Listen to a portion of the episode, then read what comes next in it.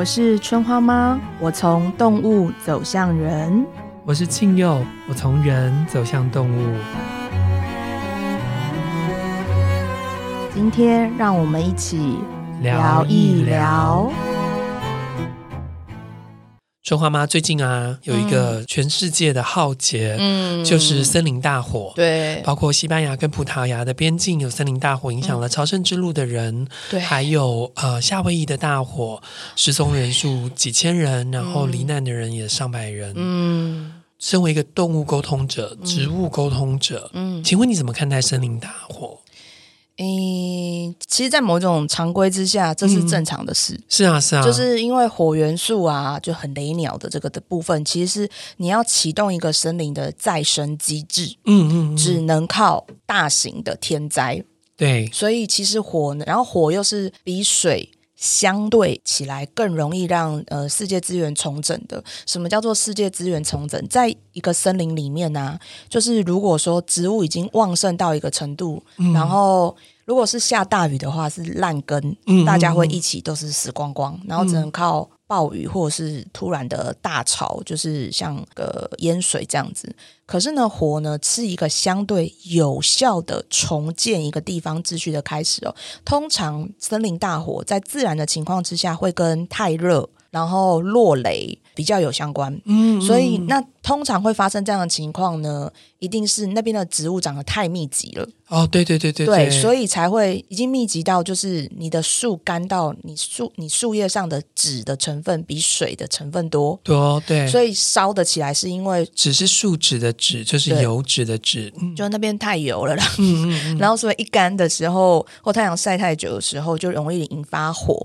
那其实这个对于森林重整是非常非常重要，而且已经流行几百万年的做法。因为通常一个地方发生大火的时候呢，呃，会是阳阳性树木重新生长，像是相思木啦，对对对对，尤加利啦，嗯、或者是台湾比较多就是二叶松，它叫做阳性植物。什么叫阳性植物？就是它是需要很多日晒的。嗯、所以你想想看，如果森林很密的话，这几种植物长得出来吗？没有了。对，因为它晒不到阳光，它就很容易死掉。所以这也是他们会趁机求生的方法。而这些阳性植物的特色就是寿命不长，可是它的寿命不长也差不多是一百年到八十年。嗯，嗯嗯。哦，所以它对，可是这种。好处是什么呢？它长得快，所以它会赶快再度把土壤覆盖住。然后在这之中，有一些阴性植物，像是红块啦，然后柏啊、杉啊那种可以长几千年的植物，它其实同时也会长，但是因为它长得慢，就不会跟阳性植物抢。可是它们同时也会保护土壤，然后让土壤的腐殖质或土壤上面已经没有养分的地方，重新因为燃烧过后产生新的养分。所以森林大火呢，乍听之下很可怕。嗯，哎，真的也很可怕，真的很可怕，真的很可怕。嗯、因为等一下会再多说一点，但是它其实是一个必要的手段。抱歉，我不会讲必要之恶哦，因为这个手段已经很久了。嗯、可是什么时候森林大火会变成恶？是这个非常重要，这真的是警语一百次哦，大家。就是，请你去森林游玩的时候，去野外游玩的时候，一不要乱丢垃圾，二请非常严格注意你的火源。对，因为其实现在蛮多森林大火是因为露营啊，或者是登山客的不小心，所以导致火种熄灭不全导致的森林大火，所以它就真的会造成森林的伤害，所以这是务必千万千万不可的这样子。所以各位听众朋友，事实上，森林会产生大火是森林自己召唤来的。对，但是人如果召唤了火去森林里，它就会叫做人祸。对，好吗？请我们不要做人祸。对，对，因为作为人类，我们已经给这个地球非常大的负担了。嗯，不要再去烧林子了。而且我要说，就是。我们其实无论如何，我们已经影响了地球非常多了。因为这几年的大火，对我而言都是复合式的天灾人祸。嗯，嗯嗯，因为就是我们改变森林地貌太多了，我们让它没有办法保水，水土流失过于严重，所以一旦起大火的时候都很难灭。我们刚刚亲友有说了嘛，最近美国的，然后跟朝圣之路的，大家再稍微回想一下，可能台湾的朋友比较有印象，就是二零一九的阿拉斯加还有澳洲的大火。对，然后我相信那。时候，因为正好是疫情前，呃，疫情那时候，所以大家比较有多时间去关注这个新闻。它烧的非常久，它烧掉了很多人之外，它烧掉了三十异动物。对，个体数到达三十亿，所以澳洲到现在都还在修复这一场。那为什么会这么严重？一方面当然是因为太热了，嗯，嗯嗯，然后二方面是没有水。那为什么会太热又没有水？因为我们把地球资源使用的太多了，嗯嗯，对，所以森林大火其实现在很多时候就会变成是天灾跟人祸的综合体。那为什么森林没有办法有自己的治愈力去把它修复好？因为人造成的破坏让它没有办法做他自己。嗯，事实上，我在二零一九年的时候有机会去了阿拉斯加，嗯、那我们就在阿拉斯加那个非常广阔的大陆上面开了车，嗯，然后我们经过了那些曾经发生森林大火的地方，那真的是焦黑的一个一个笔直的树干，然后依然在冒着烟。我觉得那一个场景对我来说是真的就是地狱的场景，对，好可怕哦。可是因为你刚刚讲到说。呃，动物就是在澳洲的动物里面就呃死伤了三十亿只嘛。可是我们又说动物事实上是有灵敏的嗅觉，或者是会有第六感，嗯、预知到灾祸要来。嗯，那他们没有预知到吗？欸、麻瓜，我想要这样问。可以可以可以。呃，我觉得火比较难。因为火一定是造成影响了，对。但是如果你说地震类的，我觉得比较容易，嗯嗯。但是他们在火灾里面的防灾的措施，就是找到正确的缝。哦，你说我们之前讲过袋熊的缝的洞洞，还有就是往水往水处躲，往有地下水的地方躲，或者是往水源躲。嗯，所以其实我我们有某一些动物比较容易，对不对？对对对对，嗯、嗅觉强的，对，然后或是视觉强的，嗯呃，因为它就是开始闻到空气这种异味的时候，它会群居性的开始叫大家走走走走走。嗯，那有一个纪录片，但我没有实际看到，我是看到文字叙述版。但那时候我记得在澳洲、美洲都有同样的状况，就是动物会集体往河川移动。哦，然后在这过程当中，就是真的你会看到一个很很有趣的画面，就是肉食兽跟草食兽一起跑。世界大同，对，嗯、世界大同，确实有少数的鹰类会趁机掠食，但是大家都顾着逃命，所以因为老鹰它就在天上飞啊，它不用管我啊。Yeah, you say very right。然后动物还有一个敏觉敏锐的地方是知道躲什么树。哦，很有趣，对不对？对，我不知道哎，这是什么意思？阴性的树就像杉树、快速、魔树，它不怕火，对，它会外面被烧掉，里面还活着，里面还活着，然后它反而会长出新的树皮。哦，真的啊？Know，所以它知道要躲在那个树皮或树洞里面，热一点点而已，可是不会死掉。哦，所以像比如说像乌九岛那种千年神块，嗯，他们事实上可能都曾经经过大火而依然屹立着，对对对对，才有办法到几千年这样的年龄。对对对，因为还有一种呃火的方式是闪电，它可能就被劈开了。对对对对对对对对。所以闪电劈开了树木，然后产生火花，引起森林大火。哦，因为其实相对而言，那种阴性树木它的树皮比较干啊，但是要烧就是烧表皮而已。嗯嗯，不会就是整个烧掉的话，一定是本来就已经趋于枯木了。嗯嗯，对对对。但台湾这样的森林大火相对比较少，对不对？少很多，少很多，少很多。是因为我们是一个比较轻年轻的。地块的关系吗？是因为我们比较湿，烧不起来。对对对对对对。但所以台湾的森林大火就真真的就是人祸所造成的了。也有自然的，但是人祸比较多，那蛮、嗯、欠揍的。良心说，因为你知道最容易引发的就是真的很讨厌，就是抽烟。哦，对，你根本没有洗干净，而且你乱丢烟你，真的很讨厌。应该要骂人，真的。对我刚忍住了。我觉得，我觉得那个这个真的是我不太能够了解的哈，嗯、就是说。嗯、呃，我们有一些嗜好，这些嗜好如果会造成别人的困扰，你就不应该做。嗯，对。那我觉得在森林里面，如果你真的要抽烟，你真的要洗好，好然后并且要把烟蒂给带走。对我，我觉得我还是尊重抽烟的人啊，但是我觉得就是。就像是我们养狗的人要做好养狗的礼仪，让别人不要讨厌狗。嗯、然后我觉得你要更多人不讨厌抽烟，不歧视你们。我真的觉得抽烟的人很弱势啊。那你就是把烟蒂收好，其实做好这件事情，大家我觉得要骂你的人应该其实是蛮没资格的。你觉得抽烟的人很弱势哦？对啊，因为他们要关去一个地方抽烟的。嗯。吸烟室啦，是因为我也很尊重我抽烟的朋友，但是我也认为，嗯，有一些抽烟的人，他们其实是没有在管别人观感的。哦呀，I know 啊，I know。但就像我很不能够接受一边走路一边抽烟，我也不能接受邻居抽烟呢。嗯，对。但是就是我，我觉得我理智上尊重那是你的喜好，但是我觉得你，你真的希望你可以抽烟越自在，你就要能够尊重现在有的规则，彼此才能够舒服嘛。就像遛狗这件事情。我每次都会解释说我的狗不会咬人，嗯，然后但是。我还是如果大家出去，我还是要上牵绳。对对对，你是要让人家安心，嗯嗯，不是让你方便。很多时候我们想的都是我方便，嗯，而不是想大家方不方便。嗯嗯，对啊。好，那我们回来森林大火，嗯，所以一场大火结束之后，呃，被烧坏的烧坏了，然后活着的活着，嗯，那再来森林里会发生什么事呢？重生，嗯，很多的重生，就是其实火真的是一个过程。就这个过程对他们而言，就是自然而然会发生的，嗯，而且可能你们比较不知道，有一些种子必须透过火才能够生出来。对，什么种子？呃，像是尤加利树，嗯，嗯，嗯，然后还有一个叫做有点难，容我偷看一下，因为好像台湾，诶，台湾有啦，垂筒花属的植物，这什么东西？对，有点，呃，它其实有点像是天堂鸟的花种的那种感觉，哦嗯嗯嗯嗯，然后那些比较。你没有透过高温，就是它其实平常也要太阳热到晒，它可以种子打开，嗯，种子夹打开或者种子打开，它才能够出来。所以其实，但是因为这些种子的特色就是保存的很好，可是它保存的很好，保存的那么好，得遇到火才能够烧出来，所以表示大火这件事情，其呃是不是常常发生的？很常发生。所以如果没有大火，这些种子是长不出来的。嗯，早就死掉了。哈，真的哦？因为你要热到那种程度，它才会。打开它的种子夹，它的衣服才会开，哦、里面的种子才会出来。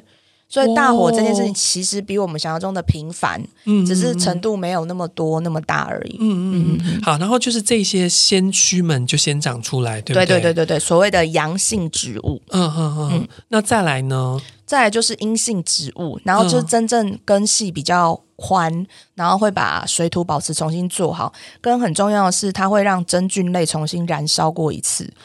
真菌类燃烧还活着吗？呃，有一些就会死掉，有一些有一些研究就是烧过的地方五十年内真菌数少了一半。那有一些就是它会长出新的真菌，所以它其实就是各种新的物种的代谢。简单来说，它就是一个达尔文，它是一个进化的方法。嗯、对，所以其实呃，森林比我们想象中的勤劳在改造自己。嗯嗯嗯，而且他们不怕激烈的手段，超激烈，好不好？超激烈，你真的是有可能勾带耶。对啊，所以我觉得我是讲真的啊，所以我就，但这也是我跟森林学习的一个，就是有时候我们都把重建想得很痛，嗯，可是我觉得森林完全很爽朗的迎接我的新世代，然后我的新世代我也在其中，就算我的样子跟原来的不一样，可是我也是这之中的一部分，嗯嗯，我觉得他们很能够看到未来的自己，所以作为树，他们事实上是。能够接受这样的改变，跟接受这样的变化，可以。包括繁衍啊、呃，像你刚刚讲的一些下一代，下一代，对对对对对，对。我觉得作为大树也被烧了，然后呃，应该说你刚刚讲的银杏树被烧了，然后依然可以屹立不摇，这也是他们自己给自己的考验。哎，我觉得你讲很好，对，嗯、给自己的考验呢。嗯，你要活个几千年，你没被烧个几次，没被雷打个几次，不不可怜啊！真的真的、嗯，因为如果你其实台湾也有很多被雷劈的神木。哦，真的、哦，但是被劈裂开，它不是它长裂的，所以其实是很多都是有被劈过，然后所以它那个裂为什么裂的很下面，就是因为它是被雷打到裂开，然后中间的烧焦痕迹还在。我记得有好几棵神木都是这样哦。是哦，对呀、啊，天哪！所以被打了才可以变神木。哎，对，因为神木标准要活几百年嘛，嗯，你没有被烧，没有被打，还不可怜，我感觉。嗯。嗯那动物呢？动物怎么面对森林大火的这件事情？因为当然就会跟呃死伤有关嘛。嗯、然后你刚刚讲到他们会去找水的源地，去找这个阴性树嘛、嗯。可是这种大规模的迁徙，对于他们来说，一定也是会有一些啊、呃、留在他们身上，或是留在他们心里的事情吧。我觉得这个动物就真的跟我们人的感受比较像，那真的完全就是个灾难，就灾难嘛，就是灾难。嗯，诶，因为。能够生活在火边的动物啦，非常的少，而且真的能够生活在火边的，通常都生长在海底火山。嗯。现实生活中生长在火边的动物没有，因为不可控嘛，然后会一直持续燃烧嘛，所以对动物而言，那基本上都是灾难。所以真的就是抛家弃子或是移地。就是他，我觉得他们学会的进化方法就是这里不能生存，这里不适合我生存，所以他就会离开，所以相对会带动一些种子的离开。哦，他们身上带着的，嗯嗯嗯嗯。所以我觉得对于动物而言，火灾真的就是灾难，然后不可磨灭的疤痕，或者是呃宣告离开。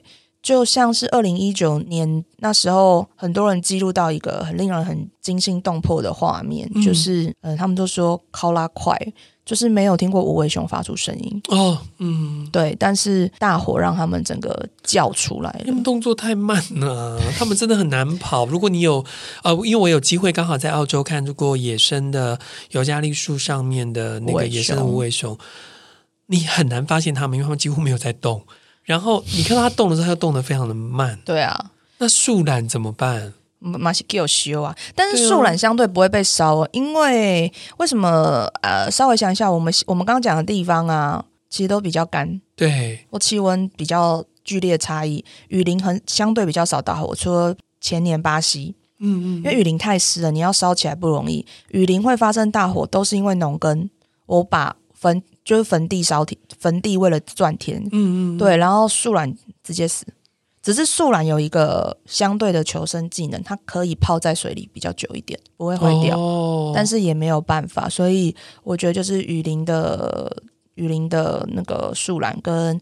干燥大陆的考拉无尾熊其实都是同样的问题，所以换句话说，干燥大地的森林改造是用火的方式比较多。那热带雨林怎么改造自己呢？热带森林怎么改造自己呢？也是火，但是范围小一点，然后比较多。我觉得是、嗯、呃，怎么讲？热带雨林的植物比较多，就是寿命到了自己倒下去，倒下去。哦，可是他们的林相相对稳定，因为这件事情回到一件事情，就是大家都听过雨林是世界是肺嘛？对。固碳作用嘛，所以他们其实是透过很强烈的呼吸作用一直在交换，嗯、就不需要，因为他们不需要经过剧烈温度的考验。嗯嗯，所以他们的代谢方式，他们的整体代谢是很慢很慢的那个概念。嗯嗯，他们在舒服的环境嘛。嗯，就像我们知道那个鲸鱼的死亡叫做鲸落嘛，嗯、慢慢慢慢沉下去，事实上它也养了很多很多海底的生物。生物那所以热带雨林的大树就是用这样的方式倒下来，可能让它们长真菌，嗯、呃，长菌菇啊，长什么，嗯、然后慢慢慢慢的改造了森林。对，然后热带雨林没有那么多大树，嗯，长没办法长那么高。嗯，对对对对对对。所以植物跟动物都可以去面对天灾这件事情，是，而且我觉得那是他们的日常，除了人之外，嗯，那些都是日常。哎，那让我想到那鸟类呢？因为鸟类相对的，它们就可以飞起来嘛，嗯，所以会影响到像森林大火会影响到鸟类相对的就少吗？会，因为更影响大型鸟。呃，原因是影响大型鸟，对，嗯、因为气流会突然剧烈改变它的滑，哦、它如果它如果滑翔滑不好，就进就进去修啊。就进火坑了，就叫阿爸了。嗯、对对对，然后小型鸟因为太敏感嘛，对它只要一知觉就是森林骚动太多，它就开始一直往外飞。它的问题顶多可能就是飞不快。嗯嗯，对。然后，但是我觉得大型鸟比较容易被影响。嗯嗯嗯，我自己啊，就是呃，因为我在乡下生活的时候，我们都会有很多的那个呃蜂窝，哦、然后慢慢慢慢到学习到，你看到蜂窝的时候，如果你用徒手去摘它，嗯、你就是自找死路，因为它会出来攻击你，嗯、它要保护它的家嘛。对。但只有两个元素，它是会自然躲开的，一个叫用水冲。一个叫用火烧啊，哦、那我我那时候就在这件事情上学到了很多，就是哦，动物面对天灾，就像小草把它的腰给放软一样，嗯哼嗯哼，但是面对人祸，它是会反击回来的。也就是你弄它，因为你想想看，如果下大雨，豪雨成灾，我能打老天吗？我连我只能躲雨啊。那火这件事情，火太就是它都是一个无形。介于无形跟有形的的，一直侵破你的生活，嗯，嗯，所以我们都会成为 suffer，我们都会成为承受者，嗯，嗯嗯，然后在承受的时候要干嘛？我想活命，我就得逃啊，嗯，对啊，所以我真的觉得这些大火大水对他们而言都是定期的生命考验。嗯嗯嗯，你刚刚讲到很少有动物可以待在火的旁边，但我想人类应该就是最意外的，因为火让我们有了文明，然后甚至到我们有灯，嗯、我们有电，所以我们现在才可以在这里录音，你可以在这这里 听到这个节目，嗯、所以人类真的是嗯是聪明的异世界产物，对对对，是聪明的动物，但是我们因为就是太聪明了，所以有的时候就真的就被聪明给误了，所以我们把火用到了极致，事实上就是危险的。讲真的是非常好哎、欸，嗯、我觉得我们非常有可能是文明毁灭的那个种子。但是我总觉得地球妈妈应该有她的方式吧？我们可能就是最后一道火，真的、啊？我觉我觉得啦，不会，我我相信外星人会来拯救我们。天啊海龟一定是有一个延续感，然后你看蝴蝶如此的，你知道飘渺。就你们，你们就是在那个当下的感受里啊，嗯、我们就是必须要想还有未来啊。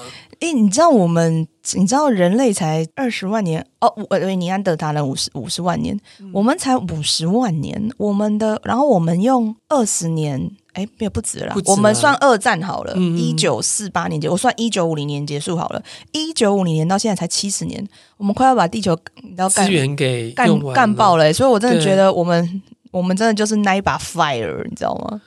对，但我就想说，我也不会再活七十年，还是我们本身其实就是外星人。然后我们自己来攻占地球，我们是地球妈妈派出来的。对，哦、我们搞不好其实对这样这样思考，因为你看像那个福岛的事情，然后后来就发现没有人类的地方，那个村落就变得被大自然给拥抱嘛。对啊，其实很容易啊，所以我觉得我们可能就是那一把 fire。好了，那我们刚刚讲到你是蝴蝶，我是海龟嘛，嗯、哼哼，所以我们今天可以多花一点时间来讲讲耀伦的火元素。啊啊、嗯，我自己对火元素的了解的话，当然我们都知道，就是雷鸟家族就是火元素嘛。那火元素象征的是一种行动力嘛。嗯嗯嗯，那怎么样去把各个家族的行动力给勾引出来？这是我今天给你的考题。哎、欸，我其实非常喜欢这一题啊，因为你知道，就是不积极如我，活在当下，飘渺如我，才不会想这种事。不用，因为一定要有行动力啊。就是比如说，假设我们生出了四个家族的。孩子，嗯、哼哼我们要让他们愿意去跑步啊，嗯、愿意去考试啊，嗯、愿意去上班呐、我们总是要有一个，你知道，就是马前面的那个红萝卜嘛。嗯，我看到这里的时候，我就觉得，哦，好可爱，海龟才会这样想。真的吗？那你们，那那把你们蝴蝶怎么想？干嘛要动？干嘛要动？嗯，因为我没有被吓到，我不会跑啊。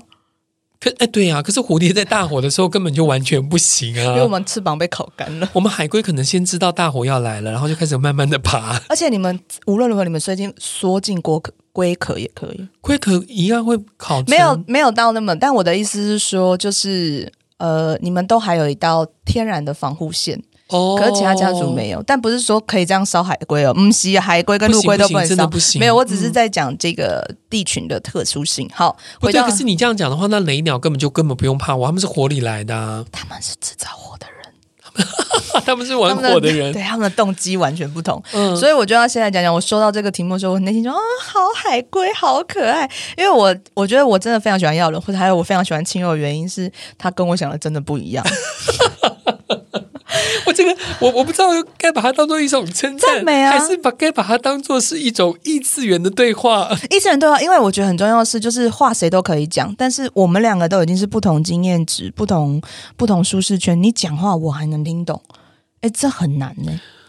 对，因为嗯、呃，我们这个 podcast 到现在为止，大家都觉得说，哎呀，起码春花妈越来越讲人话。对对对对对对对对对，您占了百分之百的功劳。也不是这么说吧，我觉得您的努力也是功不可没嘛。因为我在您的教诲之下。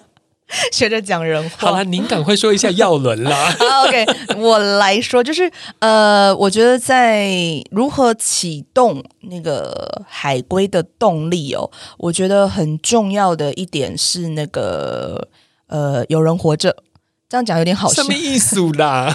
啊、呃，有人活着这句话我会用两次，但那个层次是很不同的。嗯、就对海龟而言呐、啊，就是我们在一步一脚印去厘清的过程当中，它可以透过人制造出来的，或是他自己制造出来的事件或物件当中，他会去校准这件事情是不是更适合现在。嗯，嗯，就是，而我觉得这个东西呢，就是你们改变的动力。坦白来说，我觉得叫海龟动起来啊，或是整个热情起来，吼，其实是是不太可能的。对啊。但是如果你要他好好的一步一脚印的做，那你得要让他知道他他为什么需要做这件事情，而做这件事情能不能同时修正错误，往正确的方向前进。我们这个 podcast 就是这样来的啊！对对，哇，你讲的真的太好了。对，没错，That's right，就是这样。但我们常常提到海龟有这样的特质，我今天想要倒过来去说海海龟为什么要这样？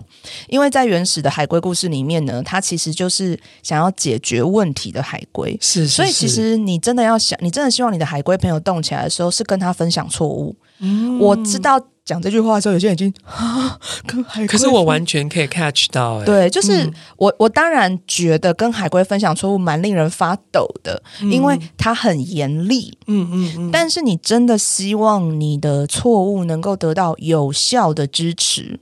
嗯，你就是得好好练习跟海龟说你怎么了。嗯、我不否认你会被骂，或是你会被严厉的对待，因为像青肉这样温柔的海龟真的是比较少。没有没有没有，可是你在我我提供的一个海龟的 tips 就是你先示弱，对对，你真的你就是你真的说你不行了，你我觉得你被骂难免，而且你真的有时候不要想象海龟在骂你，海龟有时候是担心你，但他讲成他在骂你了，对他们他们。语言上还需要再修修为一下。对对对，嗯、但是其实我觉得，让海龟真正动起来的，其实你的错误、你的困境，其实是它很好的动力。嗯，海龟本质上都太温柔了啦。嗯嗯，它其实就是需要密码锁开的工具人。海龟真的是工具人啊，大家、啊、真的，所以就是你密码锁，你就用触碰式就好了。你拿钥匙捅它干嘛呢？嗯、所以我觉得，如果你们能够呃稍微改变一下那个，因为我我不否认啊，海龟的权威感很强。但如果你能意识到权威之下是深深的包容，跟它的容错率比较严格，但它有容错的那个空间，其实你你们就比较能够让海龟动起来。而且我必须说，海龟不动则已，有一动千日。嗯嗯嗯，就是很多人只是用瞬间的爆发力去呃陪伴你哦，但海龟能够真的是一直找一点路，一步一脚印，然后慢慢的陪你去呃校准这个过程。而且我觉得海龟很棒是，它在校准啊、厘清这个过程的时候，它一方面会自己产生动能嘛，二方面它会整理出很好的。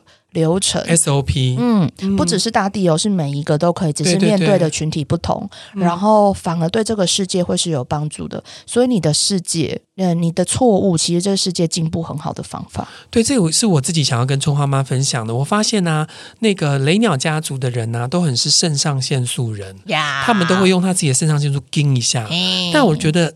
可能最懂得使用脑内啡的是海龟家族，嗯，真的。因为呢，我们会知道什么是让自己跟别人开心喜悦的事，对对对，对，然后把它变成了一个呃 SOP，或是变成了一个让大家都能够。共荣共辱的梦想，嗯、对，然后一起往前。对，对好了，这个在讲到雷鸟人了。雷鸟人为雷鸟人动起来没有什么难度，完全不难，完全不难。你要说来呀、啊，来呀、啊，来呀、啊，来拖啊！你只要这样就可以了。对，你只要激起他的竞争感。哎，但是我讲讲一下，就是八加九那种纯粹的叫嚣是没有什么用的，因为他们不是无脑的，不要打嘴炮。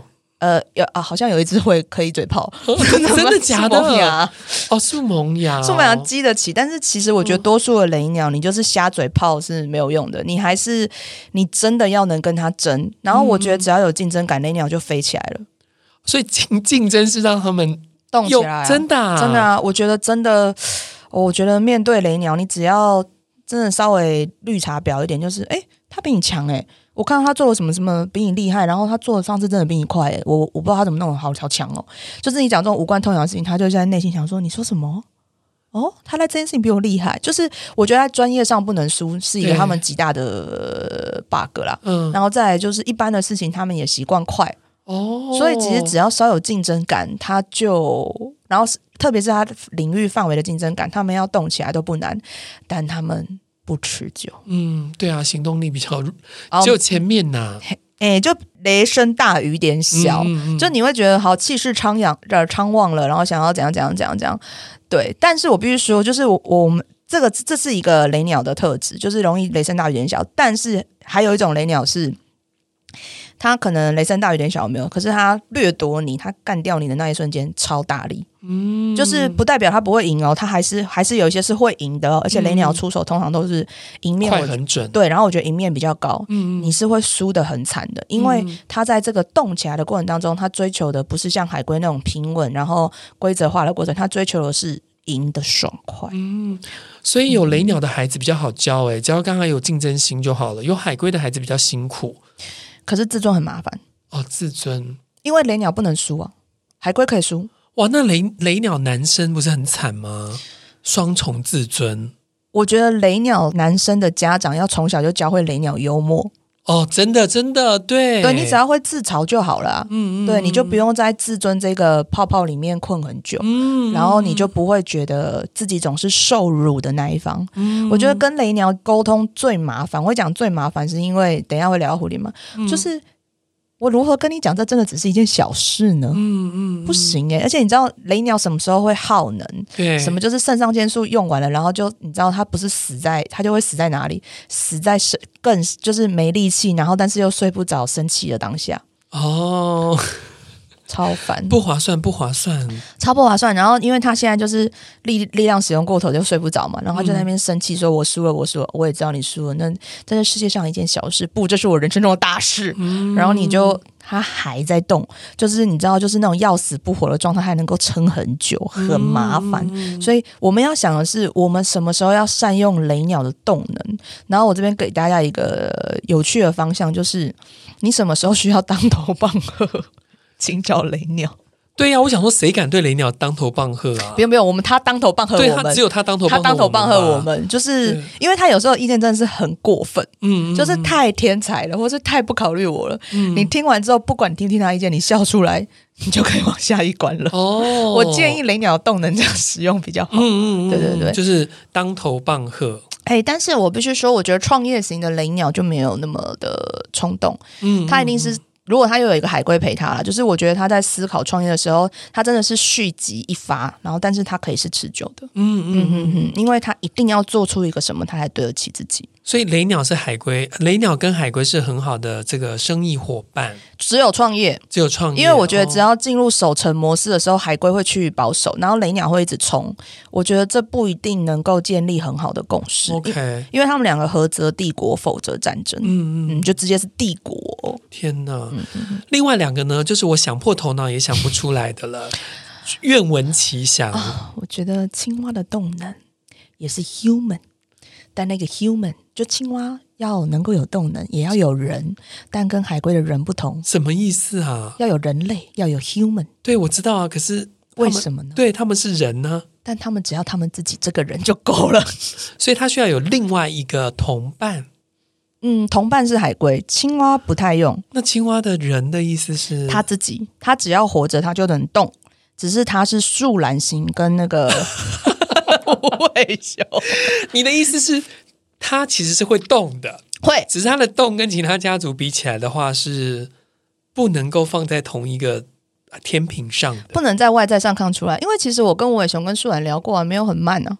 哦，真的、哦，没有很慢，他们其实超级有问有答。然后树兰讲话还比我我我访问过的树兰还比吴伟雄快。我我的外在怎么了？外在就是没什么事要做啊。哎，这句话很重要，没什么事要做。呃，我问，我用这两种动物在反反解释那个青蛙。我去问树懒的时候，树懒就是他眼睛闭着跟我聊天，然后我就说，所以你这么，其实我没有说你这么慢，因为对他而言这是他的日常。我就说你这样生活到底是什么感觉？就是听风的声音，或是没有风的声音，就知道日子过了。好，考拉，无尾熊怎么回答？我热到不想动。嗯，我说你不会发生什么事吗？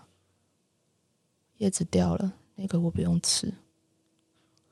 他没什么事，你知道吗？所以他干嘛一直？但这两个不太一样，前面一个是诗人，嗯，后面一个很务实，对，后面一个是劳工阶级，对对对。其实你讲的蛮好的，但我觉得他们真的不太一样。其实我觉得感受度素兰比较好，然后无尾熊都蛮不耐烦的，嗯，然后所以吴伟雄讲话其实也是会，嗯。嗯嗯，的那种比较八家九的感觉。可是你这个回来怎么解释青蛙呢？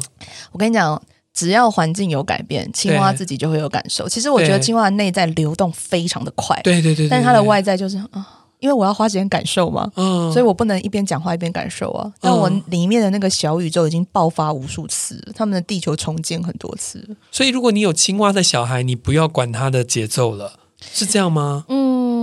我觉得，如果你有青蛙小孩，你要问他说你在想什么，嗯，你要练习让他说出来，但他可能，哦、但是你不要要求他说清楚，因为你只是要确定他有。你讲的太好了，不要要求青蛙说清楚。不要啊，我早就死心了。嗯，我就是我跟你讲，一百句话里面他有一句清楚的话，我就立刻奉为圭臬，然后发脸书，就青蛙好棒棒。嗯，然后但是我一百句只要求一句，那如果错过就算了，我今年的额度嘛，嗯、对。然后对我而言，就是他。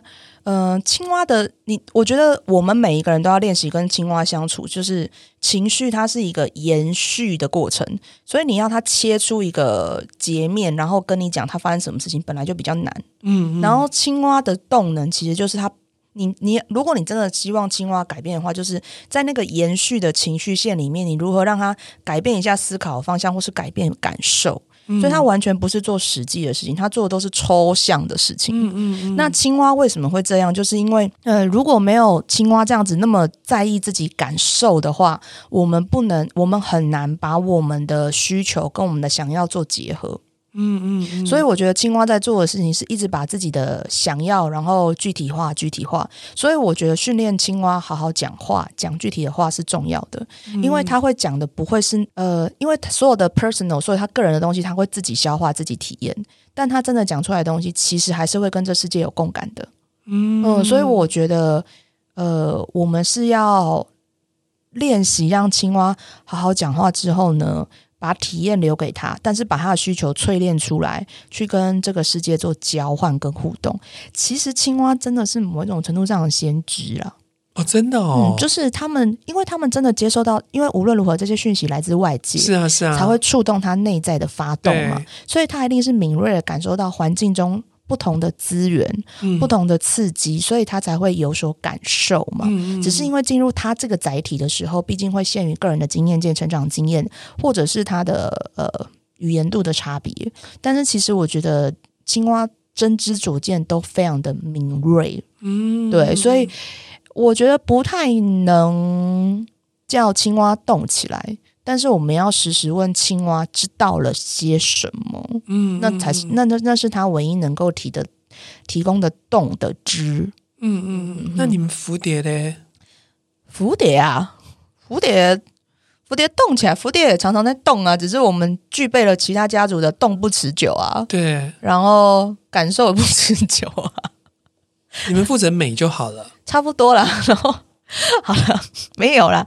蝴蝶很棒棒，蝴蝶哦一直在动，所以导致我们不知道不动是什么。是。你知道蝴蝶最难的动，或是说蝴蝶，我跟你讲，其实后后面这两个变态家族，所谓变态家族就是青蛙跟蝴蝶。对对对，因为我们跟其他的家族不一样，是我们有生命的状态太差太多了，卵、嗯，然后毛毛虫，然后茧，然后到蝴蝶，然后呃卵泡，然后蝌蚪形态，然后到青蛙。所以其实我们其实一直都在改变，是改变。其实至于我们不是一个那么有必要谈论的话题。嗯，那蝴蝶又比青蛙更经过了更剧烈的变动，然后我。没有一直飞，所以其实蝴蝶的动要谈论的是如何在不动里面是停留但不停滞，是停留但不停滞。这好细致哦，很细致。因为其实因为我自己贵为蝴蝶人，我就知道，就是我们停滞都快要死掉了。嗯嗯，就是我们我们会那么。动，我们会那么不甘寂寞，我们会那么需要服务人群，是因为不做反，就是我们不做投射性的事情，不做互动式的事情的时候，我们很难跟自己相处。嗯，因为我们跟自己相处的时候，会有一种萎靡感，会有一种觉得现在好像自己没用了，就是我们直接往死里去。蝴蝶有一种，蝴蝶这种绝望是。天生烙印在基因里面的，因为蝴蝶这个动物呢，它其实有一个茧嘛，成茧的时期，嗯嗯嗯嗯，所以那个时期我们是完全无法跟外界沟通，只能靠自己奋力一搏，然后才能够出世的。我们有没有可能不出世？有可能。所以我觉得蝴蝶在自处的时候，常常会回到茧的那个时期，受困感极深，死亡感极强烈。所以为什么蝴蝶会常常被说花蝴蝶？为什么总是喜欢与人来往？虽然三个族群的程度不一哦，那其实是跟我们不动起来，我们不知道我们活着。嗯嗯。那如果你觉得我们活得轻佻，我不否认，因为对你而言，活着可能是某种程度上在展现你自己，但活着对我们而言是在逃避死亡。好哦，如果你有这四大家族的孩子或朋友，嗯、请想一想，这个呢，就是你可以。呃，诱动他们的方式。对，那今天呢，我们要来抽牌卡。我们今天终于有置入了，置入了。我们强，我们强烈置入。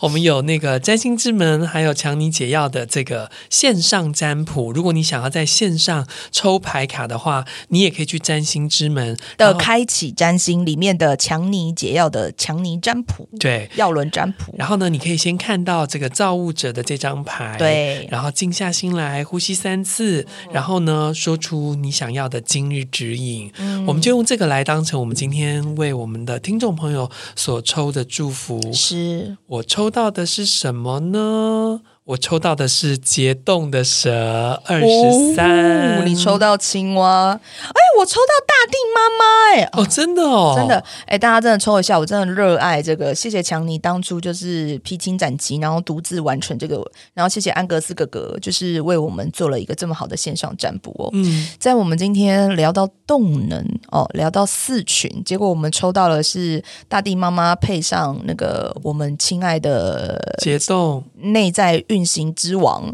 内在小宇宙的青蛙解冻哦。我觉得在聊动能这件事情哦，如果你听到这里的时候，你应该有感觉到，就是春花妈本妈，其实在聊的动是动也是不动，不动也是动。因为在四群里面呢，有一些人就是适合拓展的，是，所以他就会动得很明显，像是海龟跟雷鸟。对，有没有发现这两个动物？没有什么地域性的问题，嗯，没有什么限制的问题，是，所以它一定是大洞型的呀，嗯嗯，嗯。但是你看看小小的青蛙跟小小的蝴蝶。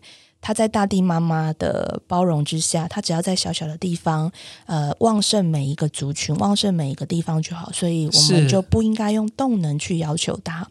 所以回到今天的大地妈妈加持的四个族群跟青幼抽的结冻，我们可以来校准一下，我们可以来想象一下，我们是否有对不该要求的人。提出过分动能的要求，也就是说，其实我们常常在面对呃让我们期待的那个人的时候，我们不是看到他可以变成什么样子，我们希望他变成我想要的样子。嗯嗯。但如果你自己是每一个人、每一个朋友的大地妈妈的话，如果你有机会施展你的爱，也许不用到无条件。可是你能够施展你的爱的话，你会怎么样施展你的爱，让你的爱不结冻呢？而是能够像蛇一样蜕皮，然后让彼此都磨练出好的品质呢？欢迎你去思考一下，到底你要如何让动这件事情发生在你跟你朋友的身边？是啊，虽然像海龟或是雷鸟是非常善于动的，嗯，呃，可是或许像蝴蝶，它事实上动。是慢的，或者是像青蛙，嗯、它的洞在内在的，嗯，那都是很好很好的思索点。嗯，所有的流动都会汇聚在一起，让地球妈妈变得更美好。谢谢你今天的收听，谢谢你们的陪伴，拜拜。拜拜。